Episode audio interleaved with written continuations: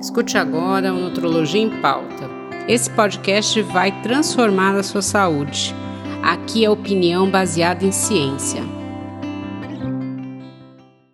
Olá a todos. Eu estou aqui com a doutora Sandra Elisa Gonçalves, que é médica nutróloga da Prevent Senior e também da Oncologia e Hematologia do Hospital Israelita Albert Einstein. Está fazendo doutorado no setor de obesidade e cirurgia bariátrica da Unifesp e com o Dr. Guilherme Jorelli, que é médico endocrinologista, nutrólogo e do esporte e coordenador da pós-graduação de nutrologia do Instituto Israelita de Ensino e Pesquisa. E eu sou André Pereira, médica nutróloga também da Oncologia e Hematologia do Hospital Israelita Albert Einstein. Tenho a graduação e o doutorado pela Unifesp e o pós-doutorado pelo Instituto Israelita de Ensino e Pesquisa. A gente está aqui hoje para falar de um assunto super interessante que é mudança de estilo de vida. A gente ouve muito isso, né?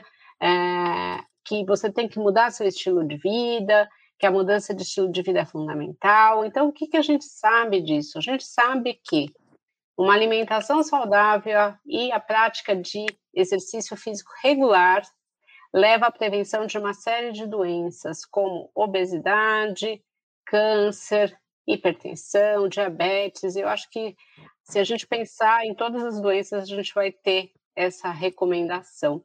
Então, eu queria falar primeiro com a Sandra, né? É, quando eu falo de alimentação saudável, que a gente tem que comer de uma forma mais saudável, eu estou falando do quê? Né? Porque o médico fala para mim, ah, eu tenho que fazer uma alimentação saudável e equilibrada, e às vezes ele não me explica o que, que é isso. O que é uma alimentação saudável e equilibrada? Olá, André, olá, Guilherme. Um prazer imenso estar aqui novamente com vocês. Bom, Andréia, o que é uma alimentação equilibrada? Realmente, isso é uma pergunta que a gente escuta com muita frequência e é, é uma recomendação médica, mas ninguém fala o que é isso, né? Você colocou muito bem. E alimentação saudável significa você começar a saber escolher os alimentos que você vai pôr à sua mesa, até mesmo quando você vai no mercado e você vai comprar os seus alimentos, né? Começa, é, eu falo que obesidade não é uma escolha, né? Ninguém escolheu estar obeso, mas a alimentação sim pode ser uma escolha.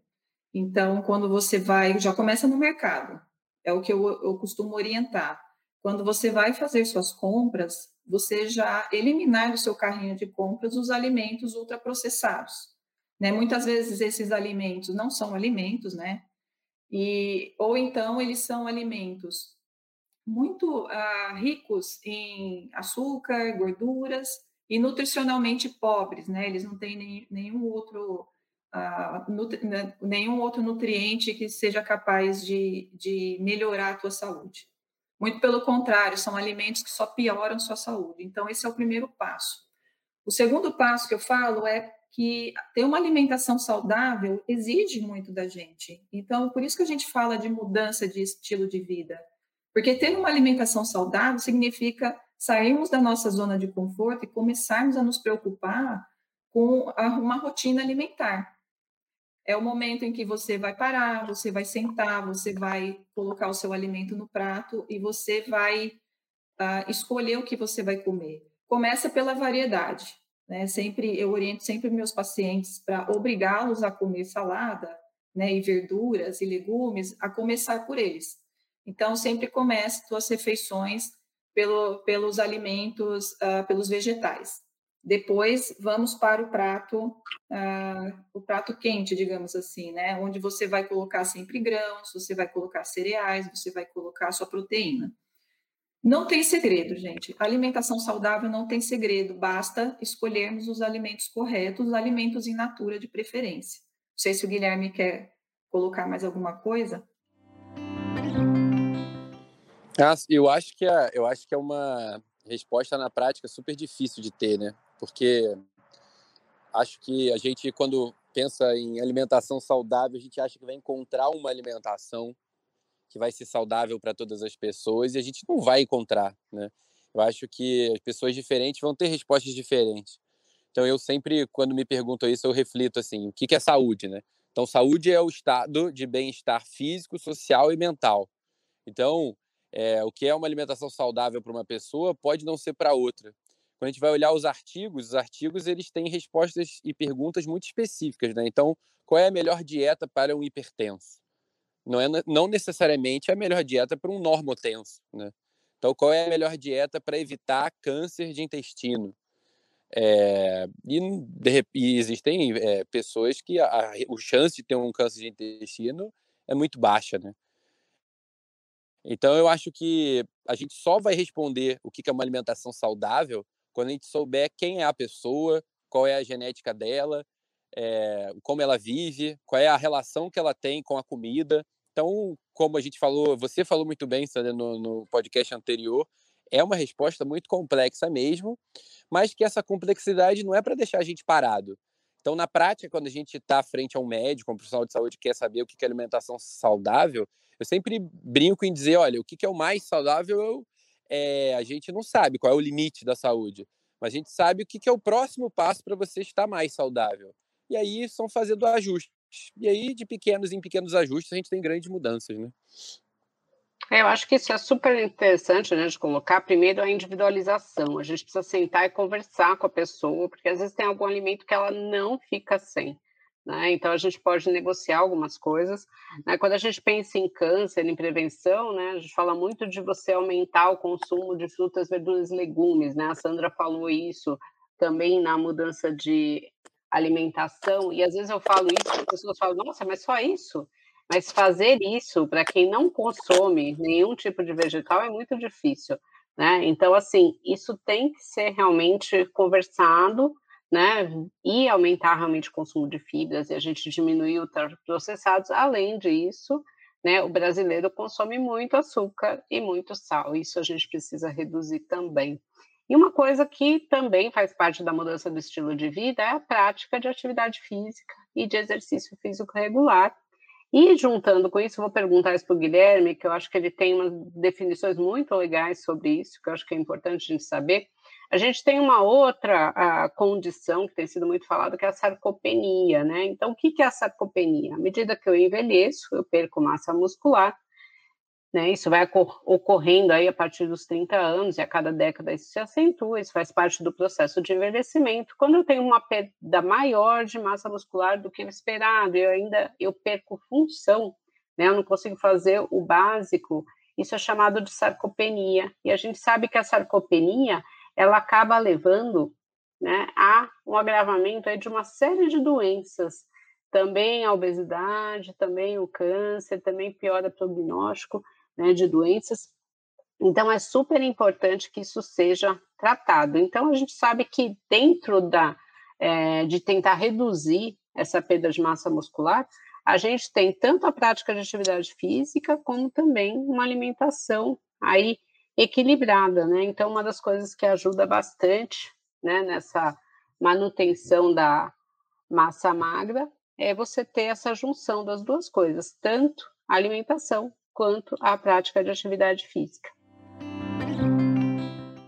Queria só complementar, Andréia, que quando a ah, gente fala de é, quando a gente fala de, de alimentação saudável, Uh, eu acho que, que é uma, uma função nossa, enquanto médicos e de todos os profissionais que assistem os pacientes, é poder orientar nessas escolhas, porque se você for conversar a fundo e perguntar para o seu paciente o que, que ele come, você vai enxergar que ele come muito mal.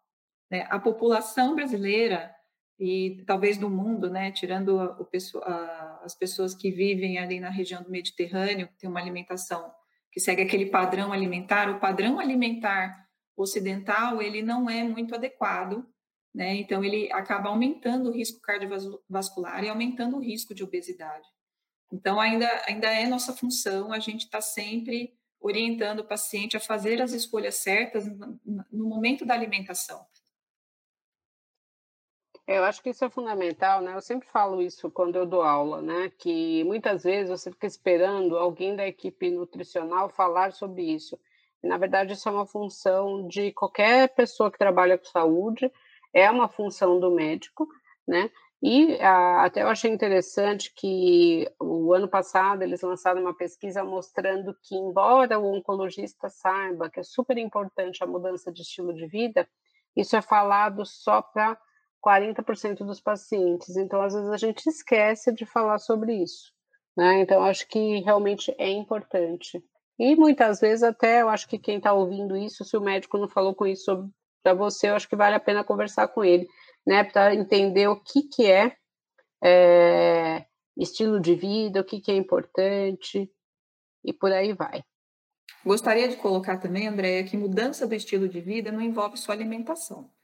A mudança do estilo de vida, ela envolve diversas áreas ah, do nosso paciente, né? Então, ele envolve área social, cultural, ah, é, gerenciamento do estresse e principalmente o sono, né? Ah, gerenciamento do estresse e, dormir bem significa mudar também o estilo de vida, significa ter uma, uma vida com mais saúde, significa ter maiores rendimentos, maior produção intelectual, maior produção física. Então, tudo isso está envolvido na mudança do estilo de vida, que a gente às vezes acha que mudar estilo de vida é somente ter uma alimentação equilibrada e praticar atividade física. Lembrando que o Guilherme pode falar isso melhor, praticar atividade física de forma rotineira dentro, da, dentro do, do dia a dia que nós temos é extremamente difícil. Por isso que eu falo que mudar o estilo de vida é sair da zona de conforto e tentar mudar até sua rotina de forma a encaixar esse tipo de atividade no seu dia a dia. Então, deixa eu retomar. Então, Guilherme, queria que você falasse um pouquinho aí sobre atividade física, atividade, é, exercício regular, e pensando aí em mudança de estilo de vida, né? A Sandra falou um pouco também da mudança de estilo de vida, não ser só fazer atividade física e é, ter uma alimentação equilibrada, mas a gente, né, ter o controle de estresse, a gente sabe que o exercício também ajuda nisso e melhora o sono. Eu queria que você falasse um pouquinho aí de exercício para a gente. Então, é, acho importante lembrar para todo mundo que a atividade física, todo mundo que está andando na rua, que levanta da cama, toma banho, está todo mundo fazendo, né? E a gente normalmente só valoriza essa atividade física quando a gente está internado num leito do hospital, que aí muitas vezes a gente fica sem essa atividade. Mas o grande impacto que os números mostram nos artigos científicos é quando o exercício físico é acima de 150 minutos por semana. Então, a atividade física, quando ela é programada e progressiva, ela pode, ela é chamada de exercício físico. E aí a gente tem esses grandes marcadores aí, que seriam 150 minutos de atividade, de atividade de exercício físico moderado vigoroso. Né? Então, todo exercício físico é uma atividade. É, e alguns trabalhos mostram que quando o exercício é vigoroso, até 75 minutos podem ser significativos. Mas eu acho que a grande reflexão que a gente tem que fazer sobre o estilo de vida é que esses números de 150 por semana, ou a alimentação com 5 a 10 porções de frutas ou vegetais por dia, eles são metas que, para chegar lá, não tem e nem deve ser de uma hora para outra. Né? A gente tem que lembrar desse conceito da atividade física programada e progressiva para virar exercício. Então, se a gente vai progressivamente melhorando, se a gente vai programando o que a gente vai fazer, vai tendo compromissos com a gente mesmo e vai evoluindo, os limites são assim é, impossíveis de serem é, imaginados. Então, eu acho que o grande segredo é não olhar para quem já está correndo há muito tempo, da mesma forma que quando a gente olha é, um grande, sei lá, um grande ator, um grande artista, um grande jogador de futebol, parece impossível atingir aquilo que a pessoa atingiu, né? Mas você tem que começar. Então, se você der o primeiro passo, você pode dar o segundo e o terceiro. Se você der a primeira caminhada, você pode pensar em correr. Se você der a primeira pedalada, você pode fazer como a doutora Andrea faz, é, e posta nos, nas redes sociais, aí pedala o mundo inteiro sem sair de casa, que eu acho que você podia falar aqui também, André, porque eu acho que é um super estímulo as pessoas aprenderem que o, o exercício físico é, pode ser um videogame aí, que você pode interagir com as pessoas ao redor do mundo. Então eu acho que assim, não há limite para o exercício físico e a gente, só, a gente tem que sair do que você também falou no podcast anterior, de pensar que exercício físico é botar um tênis e caminhar ou botar um tênis e corrida. É ótimo quando a pessoa faz isso, mas não é o único caminho. Existem milhões de artes marciais, existem milhões de novas técnicas. E, e aí queria trazer uma reflexão para todo mundo. Por que, que todo mundo acha que nos últimos anos o CrossFit ganhou tanta relevância, né? Então, quando você vai estudar a história do CrossFit, você, você percebe que o CrossFit ele não é uma coisa parada. O CrossFit ele muda o tempo todo. Você tem novidades, você tem desafios, você tem é, maneiras de se, de se desafiar, desafiar o grupo, se desafiar e entrar em competições mundiais. Então, acho que é isso. Eu acho que é buscar o, a sua realidade, a sua individualidade, desafiar ela e aos pouquinhos você vai melhorando. E quando você vai melhorando um pouquinho a cada dia, você melhora um pocão ao redor de um ano e uma década, então você melhora muito mais. Eu acho que o Guilherme tocou num ponto fundamental aí, né? Que eu sempre falo isso para os meus pacientes. É, o exercício é fundamental. Eu acho que é fundamental para a gente é, ter uma velhice melhor, né? A gente falou um pouquinho aí de sarcopenia, então a sarcopenia, você tentar reduzir essa perda de peso, de peso, de massa muscular, que é super importante né? Ele é importante também para a perda de peso, e às vezes a perda de peso de 5% do seu peso já ajuda muito, então você não precisa às vezes ter metas inatingíveis aí, né? Pequenas mudanças são importantes. Ele vai te ajudar em termos de prevenção de demência, a gente tem várias, vários trabalhos falando disso, de dormir melhor, de diminuir estresse, mas é fundamental você escolher um exercício que você goste né, que você se divirta. Às vezes pode ser um videogame, né? A gente tem videogames aí que ajudam na prática de atividade física, né? Eu tenho uma bicicleta em casa que me permite viajar pelo mundo através de um aplicativo. Então, assim, eu acho que isso vai crescer muito, que são os, as atividades físicas virtuais, que são boas, tão boas quanto as atividades fora, porque, na verdade, o que, que é importante da atividade física? né? É a regularidade. E se você for fazer uma coisa fora que você não gosta, fora da sua casa, você não vai fazer. Então, o melhor exercício é aquele que você gosta, porque você faz. Né? Você tem um prazer em ir até lá. E o momento de ida, eu sempre falo que é difícil, né? Que nada é mais gostoso que a nossa cama e o nosso sofá. Então é sempre difícil você ir para o exercício, mas depois que você está lá, você fala, não, que bom que eu vim. Então a gente tem que ter estratégias para ir, né? No meu caso, tocou o despertador, eu pulo da cama. Se eu pensar, eu não levanto. Né? E eu adequo meus horários. Eu acho que tem que ser isso. E a alimentação também é assim. Né? Eu acho que assim, tem gente que não suporta cozinhar. A gente sabe que é legal você cozinhar, porque você vai pegar alimentos mais saudáveis, você vai evitar os conservantes, muitas vezes você vai usar um tempero mais natural, mas nem todo mundo gosta de co cozinhar. Então é tentar realmente adequar isso. Se você for pedir uma comida, você pensa em alguma coisa que seja mais adequada para você. André, eu estava lendo sobre, estava lendo é, a Harvard, né? Tem uma grande escola de medicina do estilo de vida, né? E entre os artigos que ele tem, tem um sobre mudanças cognitivo-comportamentais e eu achei muito legal quando eu li a importância do plano B, é, que é o seguinte: se você se planeja para caminhar, e caminhar é tudo que você tem, um dia chove e aí você para de caminhar, e aí dois dias chove e aí quando você vê, você parou de caminhar. Se você pensa em cozinhar e aí algum dia tem algum problema você não consegue, você para de fazer. Então, acho que é importante a gente pensar em várias alternativas para que a gente continue evoluindo, porque, como você falou, o benefício vem quando a gente é, tem uma resposta é, repetida, né? É, e aí eu gosto sempre de citar, que eu sempre cito na consulta, a frase do meu pai, né? Que quando eu falo isso, é, você tem que fazer exercício que você gosta. O paciente fala assim, ah, mas eu não gosto de nenhum exercício. Ah, aí, eu, aí eu falo, igual meu pai me ensinou, ah, você não gosta de fazer nenhum? Aí o paciente acha que você vai falar, ah, então não precisa fazer. Aí, eu, aí a gente responde, ó, se você não gosta de fazer nenhum, você tem que fazer o que você menos detesta, mas algum tem que fazer, né? Porque ficar parado é certeza de que tudo vai ser mais difícil. Bom, gente, a gente está chegando ao final, final aí do, da mudança do estilo de vida, né? E dessa, desse mês de podcast sobre nutologia. Eu queria que a Sandra fizesse suas considerações finais e falar que a gente está aqui falando de mudança de estilo de vida, mas é muito difícil mudar. Né? Não é fácil. Então, acho que uma coisa que o Guilherme falou que é fundamental é vá fazendo pequenas mudanças. Né? E, para quem mora com mais gente, a gente sabe que as mudanças vão também, né? não vai ser só sua, né? você também vai gerar mudanças aí na sua família. Então, se é difícil para você mudar, imagina mudar mais pessoas. Sandra, queria que você isso fizesse que você, é, isso que você falou é importante, André. O engajamento de um paciente que nós solicitamos né, que ele mude o estilo de vida, é, envolve, a, o, envolve toda, o, todo o convívio dele também mudar, né? Os familiares que convivem com aquele paciente também necessitam entrar na dança da mudança do estilo de vida. porque você mudar sozinho é difícil. Cada, é, já é difícil mudar, mudar sozinho é mais difícil ainda quando você tem uma rotina que te leva para o outro caminho. Então, a mudança às vezes exige o engajamento dos seus familiares, do apoio que você tem dentro de casa.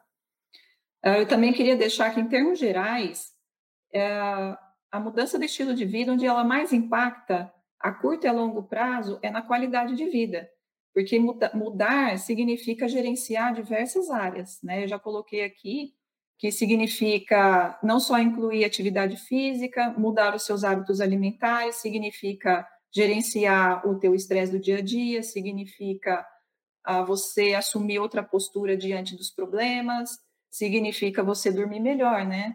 Eu acho que o sono, ele também é um fator importantíssimo que impacta na qualidade de vida. Guilherme, você quer colocar mais alguma coisa aí para o pessoal que está ouvindo e está pensando em mudança de estilo de vida? Eu queria dizer que todo mundo acha que estilo de vida não é para você, ou que dieta não é para você.